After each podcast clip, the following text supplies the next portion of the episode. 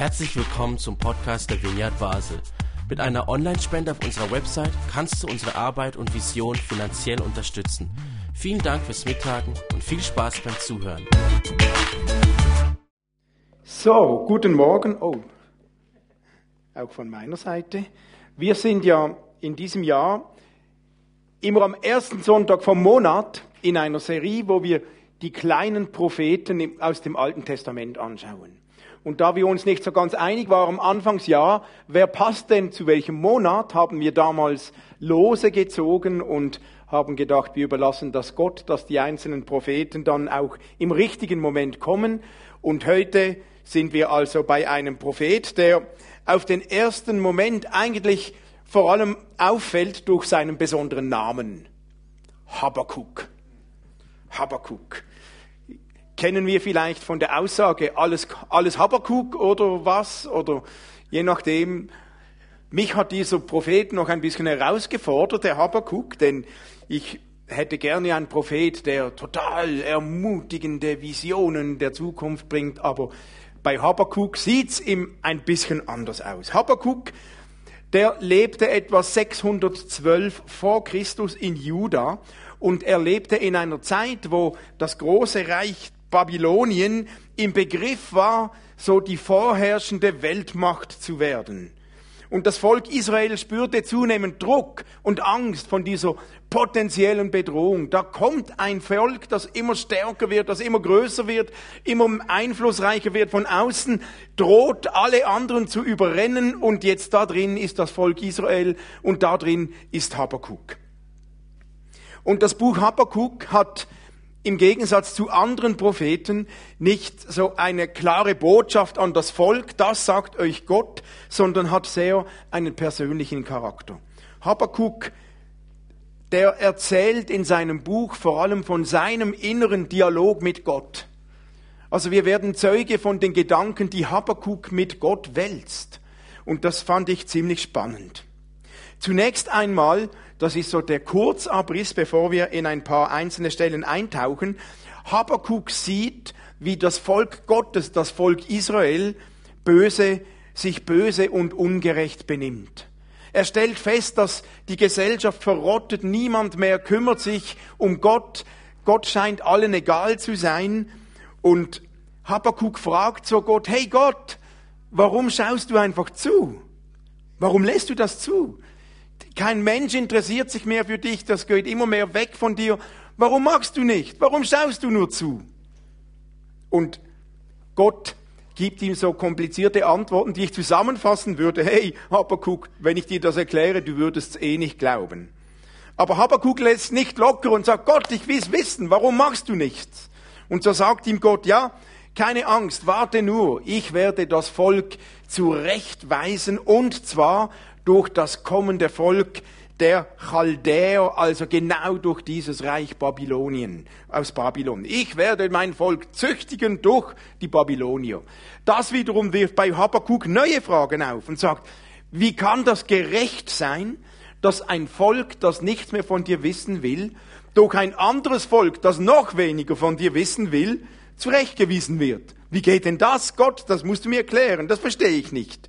Und Gott erklärt ihm und die sind da im Zwiegespräch und Habakkuk endet am Schluss mit einem sehr persönlichen Gebet, das mich sehr bewegt hat in dieser Zeit. Ich habe aber was gespürt, bevor wir da ein bisschen eintauchen, dass Habakkuk Fragen gestellt hat, die mir oft auch in der heutigen Zeit begegnen, bei einigen Menschen. Ich bin immer wieder mit Menschen im Gespräch, die auch so nicht in Kirchgänger sind, nicht wirklich ähm, mit Gott vertraut sind. Und viele Leute, die nicht so interessiert sind in Gott, sind nicht interessiert, weil sie noch nie in einer Kirche waren, sondern gerade weil sie mal in einer Kirche waren. Und viele haben so schräge Erlebnisse gemacht. Und immer wieder höre ich die Fragen von Menschen in der heutigen Zeit, wie kann das sein? Wie kann das sein, Gott? Und immer wieder höre ich die Fragen auch von Christen. Gott, ich versuche dir nachzufolgen. Ich versuche dir mein Leben anzuvertrauen. Ich versuche auf dich zu hören. Und dennoch holt mich ein Scheiß nach dem anderen ein. Warum, Gott? Und andere, die nichts von dir wissen wollen, die scheinen einen Höhenflug nach dem anderen zu erleben. Denen geht's gut und mir scheint's immer schlechter zu gehen. Warum Gott? Was ist los? Irgendwas scheint nicht zu stimmen. Und ich höre Menschen, die behaupten, Gott kann unmöglich existieren, weil das Böse in dieser Welt, der Umstand, dass es unserer Welt so schlimm geht, so viele Katastrophen, so viel Böses, so viele Fragen, ist eines der Hauptargumente, da kann es doch keinen Gott geben, dass Gott nicht existiert. Wie kann es denn sein, dass es einen guten Gott gibt, wenn, wenn so viel Gewalt da ist und der sie eigentlich noch stoppen könnte und es nicht tut? Also da, da kann etwas nicht stimmen. Das ist, da kann mit Gott etwas nicht stimmen. Wie kann man in diesen Zeiten noch an einen guten Gott glauben?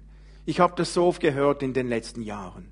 Vielleicht sollte man aber auch die Frage umdrehen und sagen, wie kann man angesichts dieser ganzen Katastrophe überhaupt noch an das Gute im Mensch glauben, als den guten Gott in Frage zu stellen?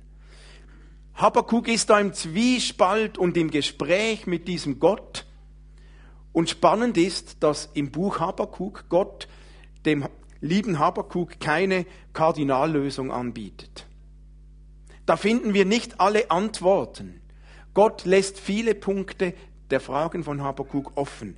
Aber ich finde ein paar Punkte, wie Habakkuk sich in diesen Fragen verhalten hat, die mir gut gefallen. Zum einen ist mir aufgefallen, wir lesen mal Habakuk, der stellt diese Fragen. Zum Beispiel Habakuk 1.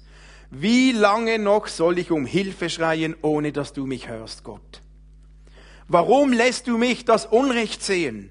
Warum schaust du dem Verderben zu? Warum sehe ich nur Frevel und Gewalten, der lebe nur Zwietracht und Streit? Warum, Gott? Greif doch ein, du könntest doch. Habakuk hat ein paar wirklich ernste Fragen an Gott, die ihn umtreiben. Ziemlich direkt. Und ich erlebe auf, in der heutigen Zeit, wie das vielen Menschen so geht. Wir leben in einer Zeit, da müssen wir Fragen zulassen. Aber immer wieder höre ich auch von, von Christen, dass das Gefühl aufkommt, uh, man darf doch Gott nicht in Frage stellen. Als wenn Gott Mühe damit hätte, wenn man ihn in Frage stellt. Aber Habakuk zeigt uns, und er ist so persönlich im Gespräch mit Gott, hey, es ist absolut okay, wenn man Fragen hat und Gott Fragen stellt. Es ist auch absolut okay, wenn man Gott in Frage stellt. Manchmal ist es vielleicht sogar nötig, dass wir Dinge in Frage stellen. Auch Gott. Ich verstehe oft auch Gott nicht oder was gerade alles passiert. Aber ich versuche damit zu leben. Und ich würde sagen, im Gegensatz, ich bin aufgewachsen in einer Gemeinde, da wurde mir so eingetrichtert, dass wenn du zweifelst an Gott, wehe, dann bist du auf dem absteigenden Ast im Glauben. Heute würde ich sagen, Fragen und Zweifeln gehören zu gesundem Glaube dazu. Vielleicht würde ich sogar sagen, dass gesund Glauben ohne Zweifel gar nicht möglich ist. Und Habakuk, der geht sogar noch weit darüber hinaus, dass er an Gott zweifelt, warum machst du nichts oder ihm Fragen stellt, er klagt Gott richtiggehend an. Wenn wir den Habakkuk da eintragen, dann lesen wir, Gott, du greifst nicht ein, du machst nicht, du hast versagt, schläfst du, bist du überhaupt noch da, wo bist du denn, warum tust du nicht? Also der klagt Gott wirklich an. Und ich nehme aus diesem Buch Habakkuk als erstes mit, Gott hat kein Problem damit. Es ist so wichtig, dass wir unsere Fragen zulassen und ehrlich ausbreiten, auch vor Gott. Gott ist viel mehr interessiert, dass wir ehrlich zu unseren Fragen stehen, als dass wir irgendetwas übertünchen und spielen, was nicht ehrlich in unserem Herzen ist. Gott hat kein Problem, wenn wir ihm Fragen stellen, ihn in Frage stellen. Und geht's nicht uns manchmal genauso? Gott, warum erhörst du mein Gebet nicht? Da bete ich jetzt schon so lange. Wieso erfährt mir nur immer wieder ein Leid nach dem anderen? Warum fühle ich mich oft so niedergeschlagen, obwohl ich so viel versuche zu beten? Warum habe ich noch keinen Partner gefunden und gehe immer noch als Single durchs Leben? Oder jetzt beten wir schon so lange als Ehepaar für ein Kind und es geht nichts. Oder jetzt habe ich schon so für Heilungen gebetet, für Bekehrungen. Früher habe ich das vielleicht noch viel mehr erlebt und heute irgendwie nicht mehr. Warum? Ich kenne solche Fragen. Und Habakuk zeigt uns, es ist gut, ehrlich zu den Fragen zu stehen. Und ich finde das schon mal ganz wichtig. Manchmal denken wir, dass Glaube sich vor allem darin zeigen müsste, dass wir alle Antworten haben. Wir haben längst nicht alle Antworten. Ich verstehe vieles nicht. Aber Glaube sollte sich auch zeichnen dazu, dass wir ehrlich zu unseren Fragen stehen und mit unseren Fragen an den richtigen Ort gehen, nämlich sie an Gott stellen. Jetzt hat Habakkuk diese Fragen an Gott gestellt, aber er bekommt keine direkte praktische Antwort. So lesen wir, was Habakkuk macht. Er entscheidet, nachdem ihm Gott nicht einfach die Antworten gibt, Habakkuk 2.1, ich will meinen Posten auf dem Wachturm einnehmen und Ausschau halten. Dort will ich abwarten, was der Herr zu mir sagt und wie er auf meine Klage antwortet. Ich bin da ähnlich wie Habakuk, denke ich. Also, nein, vielleicht nicht. Wenn ich Gott eine Frage stelle, dann möchte ich sofort eine Antwort. So schnell wie möglich. Und Habakuk bekommt gerade nicht die schnelle Antwort von Gott. Aber er entscheidet sich, okay, wenn du nicht antwortest, dann gehe ich woanders hin. Nein. Er sagt, ich bleibe. Ich stehe auf meinem Wachturm und ich halte Ausschau und ich warte, bis Gott antwortet. Und ich will hinhören. Wie schön wäre es doch, wenn Gott meine Fragen so schnell wie möglich beantworten würde. Sofort mit. Wenn sich die Fragen so schnell wie möglich lösen würde. Wie schön wäre das? Wie schön wäre das, wenn ich sofort alles verstehen würde, was ich nicht verstehe. Wenn mir alles klar wäre, wenn Gott irgendwie einen Traum schenkt und ich so die, die Großsicht hätte über, okay, wie schön wäre das. Und ich merke, ja, so das Warten auf Gottes Antworten, das fällt mir nicht so einfach. Ich gehöre auch zur Kategorie Menschen, die beten, Herr, schenk mir Geduld, aber sofort. Und das geht manchmal nicht. Aber Glaube bedeutet nicht alle Antworten zu bekommen, sondern manchmal auszuhalten und zu warten. Nicht immer und nicht in allen Lebenssituationen ist Abwarten und Tee trinken das Richtige. Aber manchmal schon. Also ob Tee oder Kaffee ist ja noch egal oder was auch immer, aber manchmal ist es richtig zu warten. Und da brauchen wir Geduld. Und ich merke, dieses Warten auf Gott ist eine tief biblische Disziplin, die Gott uns zumutet. Gott ist nicht immer so der Instant-Gott verfügbar, baff und sofort. Manchmal ja, manchmal aber nein, und das müssen wir aushalten. Aber Gott mutet uns immer wieder zu, zu warten. Im Psalm 37 heißt, warte still und geduldig darauf, dass der Herr eingreift. Puh, finde ich ein so herausfordernder Satz. Gerade wenn ich es nötig habe, dass Gott eingreift, wenn eine Not da ist, dann ist es so schwierig darauf zu warten, bis endlich was geschieht. Aber ich habe in meinem eigenen Leben in den letzten 30, 40 Jahren gelernt, Gott ist wahrscheinlich noch nie zu spät gekommen. Aber ich habe eben auch gelernt, er ist auch noch nie zu früh gekommen. Und weil er nicht zu früh kommt, heißt es manchmal warten. Und das ist so mühsam. Und Habakuk hat sich entschieden, sich auf seinen Wachturm zu stellen. Und das heißt, ich will nicht nur warten und einschlafen, sondern während ich warte, möchte ich wachsam sein. Ich will auf dem Wachturm stehen. Ich will Ausschau halten. Und das ist für mich eine, eine Herausforderung, beim Warten wachsam zu sein. Wachsam zu sein auf Gottes Spuren in der Welt, in meinem Leben, in unserer Gemeinde. Weil Gott ist noch dran und hinterlässt Spuren. Aber manchmal braucht es etwas Geduld und manchmal müssen wir wachsam sein, weil nicht immer sind Gottes Spuren so offensichtlich. Aber wachsam zu sein, wo ist Gott dran? Wachsam zu sein, wo könnte Gott durch einen Menschen zu mir sprechen? Wachsam zu sein, wo könnte Gott durch einen Umstand zu mir sprechen? Ich war vorher während der Worship-Zeit bei Beatrice und Beat und Hören vom Himmel und das gehört für mich. Ich möchte wachsam sein, wenn Gott mir was sagen möchte. Und Gott hat die beiden gebraucht, um in mir was anzuklicken. Ich möchte meine Wachsamkeit für Gottes Eingreifen und Reden nie verlieren. Und manchmal muss ich darum kämpfen. Manchmal muss ich Ausschau halten. Und manchmal muss ich warten und zuhören. Und zuhören kann ich am besten, wenn ich auch still bin. Zuhören, wenn ich nur selbst rede, ist gar nicht immer nur so einfach. Aber Habakkuk hat sich entschieden, zu warten, zuzuhören und wachsam zu sein. Und so hat er seine Zeit des Wartens versucht zu füllen. Ist das einfach, wenn man Fragen hat? Nö. Die Fragen wurden dennoch nicht beantwortet für Habakkuk. Aber er konnte die Zeit dieses Wartens überbrücken. Und Habakkuk hat ja immer wieder Gott die Frage gestellt, warum Gott? Vielleicht kennst du die Frage auch in deinem Leben. Warum schon wieder? Manchmal treffe ich auch Menschen, auch in der Gemeinde bei uns, da denke ich schon, warum schon wieder die? Warum schon wieder derjenige krank? Warum schon wieder der nächste Schicksalsschlag? Warum schon wieder jetzt? Warum Gott? Und so die Warum-Frage, oder? Das ist so die schwierigste Frage, an der sich seit Jahrtausenden Menschen die Zähne ausbeißen. Selten lösbar und dennoch treibt sie uns so herum. Warum nur Gott? Und ich merke, Habakkuk hat auch, warum Gott? Warum schaust du zu? Und ich merke für mich, ich habe keine Antwort.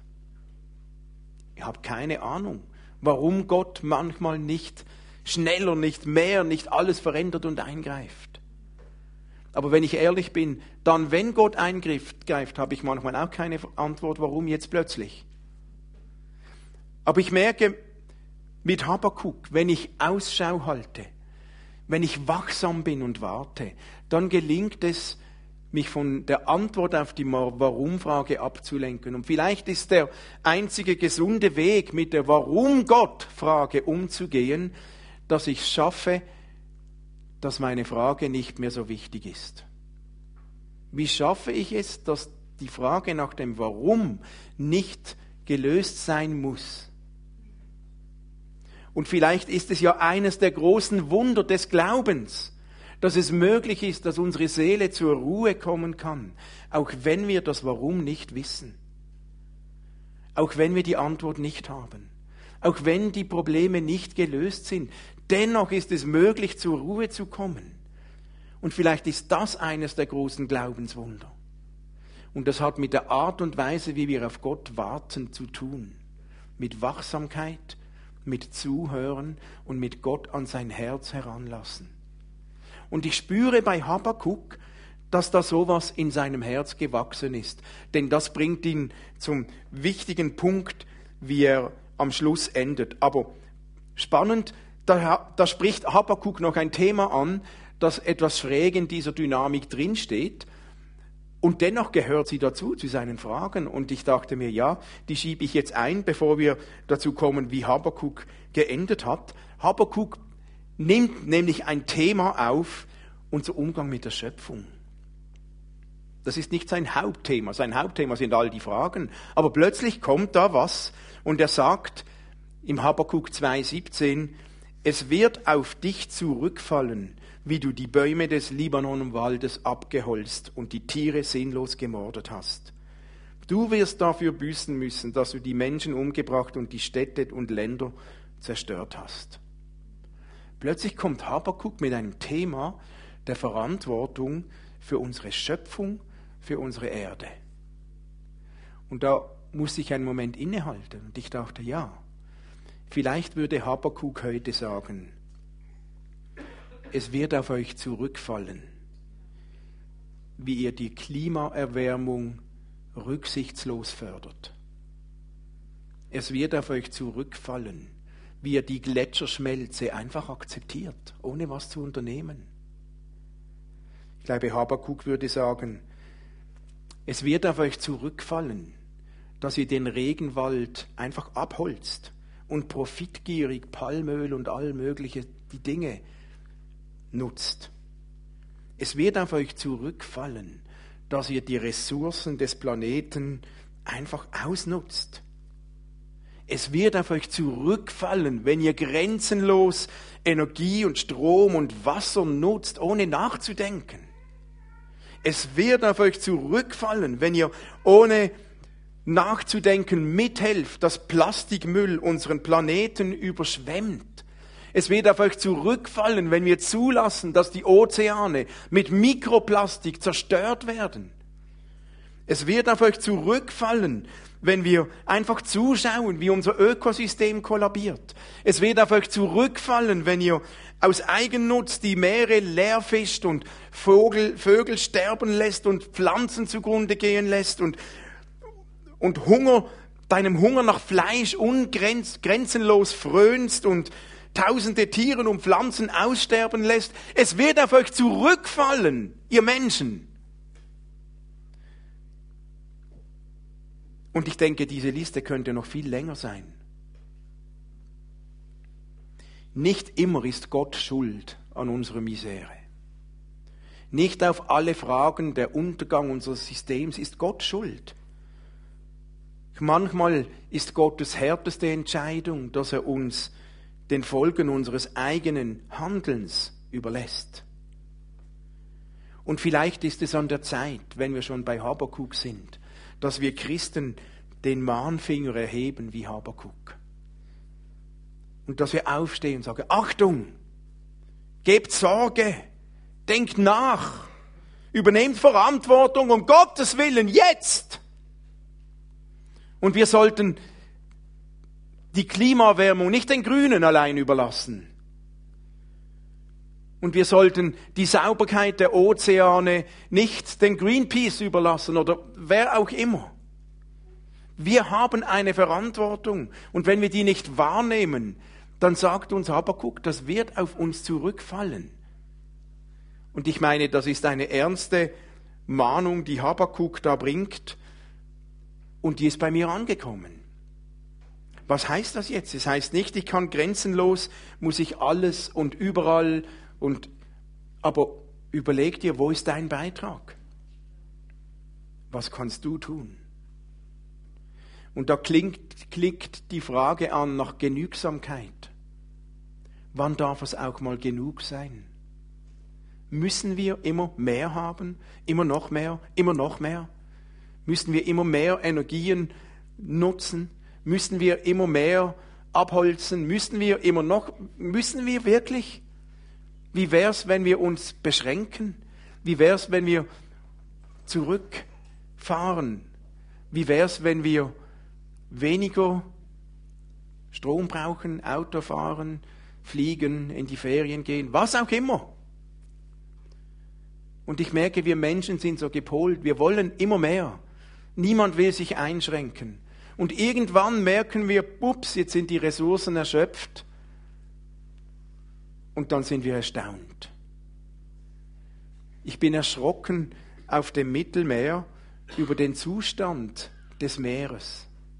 Vom Mikroplastik, den wir ja nicht sehen vor bloßem Auge, abgesehen, schon nur in Griechenland, als wir waren, wie überschwemmt die Strände das Hinterland. Kaum ist man weg von den touristischen Buchten.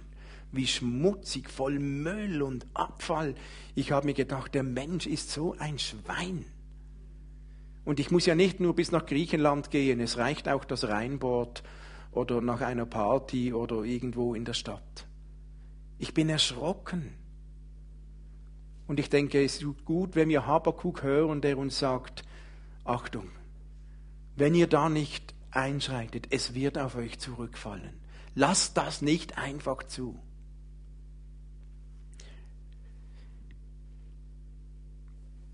Und in all seinen Fragen, wo Habakuk Gott die Frage stellt, warum Gott? Ist das eine Schiene. Man sagt, manchmal ist nicht Gott schuld, ist eure Verantwortung. Aber es bleiben immer noch genug Themen, wo man die Frage, warum Gott stellt wo es nicht die einfache Lösung gibt. Jetzt endet Habakuk am Schluss im Habakuk 3,18 mit dem Vers, Er hat Gott viele Fragen gestellt, er hat wenig Antworten bekommen, er ist mit Ringen am Gott, dann sagt er, so will ich mich trotzdem über meinen Gott freuen und will jubeln, denn Gott ist mein Heil. Der Herr, der Allmächtige, ist meine Kraft. Mit ihm kann ich so sicher wie eine Gazelle über die Felsen springen und wohlbehalten die Berge überqueren. Für mich ein Schlüssel, der mit Habakkuk irgendwie in, in diesen drei Kapiteln geschehen ist. Am Anfang klagt er Gott an. Wo bist du Gott? Warum? Was läuft alles falsch? Warum greifst du nicht ein? Schau mal alles, ist doch ungerecht und und und. Dann kommt der Intervention mit der ganzen Schöpfung und wow und, und am Schluss endet er mit trotz allen Fragen, trotz aller Bedrohung von Babylonien, vom Libanonwald, von den Zedern, von der Schöpfung, trotz all diesen Herausforderungen, endet Habakkuk beim Punkt, Gott anzubeten. Gott ist mein Heil. Trotzdem will ich mich über ihn freuen. Trotz all dem. Erst recht. Und für mich hat das etwas mit lebendigem Glauben zu tun. Habakkuk hat nicht alle Antworten bekommen aber er hat einen Weg gefunden, Gott trotzdem anzubeten, trotzdem Gott die Ehre zu geben, trotzdem Gott ehrfürchtig entgegenzutreten. Er hat etwas von Gottes Allmacht erlebt und gespürt, vielleicht auf seinem Wachturm. Und manchmal hilft uns ein Moment, wo wir auf einen Wachturm oder irgendwo hinsteigen, um, um einen Perspektivenwechsel zu sehen und was neu zu spüren. Gott ist immer noch Gott. Mir ging es so auf dem Segelschiff. Auch trotz dem Plastik im Meer und all dem Müll, wenn du da auf einem Segelschiff sitzt, auf dem Meer, diese Weite, dieses Blau vom Wasser, der weite Himmel, die Kraft des Windes, bis an den Horizont, einfach Meer. Und du denkst, boah! Und dann wirst du dir noch bewusst, wir befinden uns gerade auf dem kleinsten Meer aller Meere der Welt. Da merkst du, wow, da kommt dir sowas entgegen von Gottes Weite und Größe und Allmacht. Und manchmal hilft so ein Perspektivenwechsel, um nicht mehr nur auf meine Fragen und Probleme zu schauen, sondern wieder was Weite zu erleben. Das ist nicht immer so einfach im Alltag. Aber bei Kabakuk, und ich denke, das hat er ein bisschen erlebt, als er da auf seinem Wachturm stand. Ich weiß ja nicht, wie hoch der Wachturm war, aber ein Symbol, er hat Ausschau gehalten. Er hat versucht, seinen Blick zu heben in die Weite. Und irgendwie hat er erlebt, ich muss mich nicht fürchten, ich muss keine Angst haben. Und er hat erlebt in seinem Worship, wie Gottes Friede kam, trotz allem. Und er hat geglaubt, dass Gott ein allmächtiger Gott ist, der regiert. Auch wenn man es noch nicht überall sieht. Gott hat zwar keine Antworten gegeben an Habakkuk, aber Gott hat ihm seinen Frieden gegeben. Und dieser Friede bringt Habakkuk zum Worship und trotz allem. Und das finde ich ein Wunder. Gott anzubeten trotz allem. Und das ist nicht immer nur so einfach. Weil wir, je tiefer wir in den Fragen stecken, in den Herausforderungen, desto schwieriger ist es. Aber auch ich kenne so eine Haltung, trotz allem will ich dich anbeten, Gott, auf dich schauen, geschieht nicht immer einfach so per Zufall. Es braucht eine Entscheidung. Es ist eine Willenssache. Ich will diesen Gott anbeten, auch wenn ich Fragen habe. Ich will diesen Gott anbeten, auch wenn nicht alles geklärt ist. Ich will diesen Gott anbeten, auch wenn Berge vor mir stehen, auch wenn Bedrohungen da sind. Und wir beten es jeden Sonntag, dass der Friede Gottes, der allen Verstand übersteigt, kommt. Und ist ein Ausdruck davon. Wenn man sich so wie Habakkuk in all diesen Fragen und Herausforderungen oder so wie wir manchmal befinden, dann ist der Verstand führt uns nicht immer zum Frieden. Aber der Friede Gottes ist eben höher als unser Verstand und höher als unsere Vernunft. Und es ist möglich, dass unsere Seele Frieden bekommt, trotz allem. Und das hat Habakuk hier gezeigt. Glaube hat vielleicht ganz viel damit zu tun, diese Trotz zu entwickeln.